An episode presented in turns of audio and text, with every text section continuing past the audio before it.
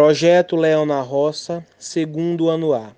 Componentes: Lucas, Talisson, Ronald e Wendel. A festa dos caminhoneiros.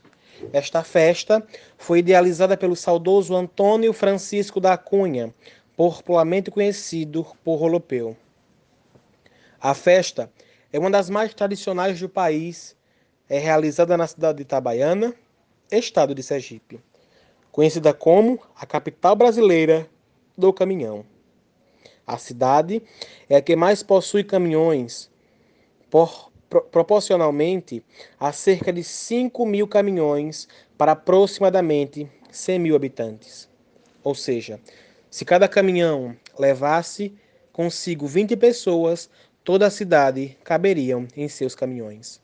A festa é realizada desde a década de 66 esta festa é considerada o maior evento de caminhões do Brasil. Recebe todos os anos caminhoneiros e turistas de todo o país e do mundo, que vão à cidade conferir uma vasta programação festiva, enfatizando a cultura municipal de Itabaiana. Um pouco sobre a história de Santo Antônio, atual padroeiro de Itabaiana, Sergipe.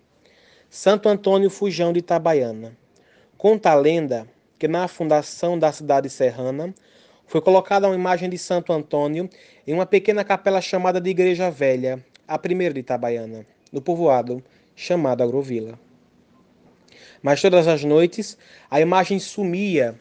Então, os devotos passaram a procurar e, como sempre, a encontrava debaixo de um pé de quixabeira. Moradores da época diziam ter visto pegadas do santo marcadas na areia. Por isso, passou a ser chamado de Santo Antônio Fujão.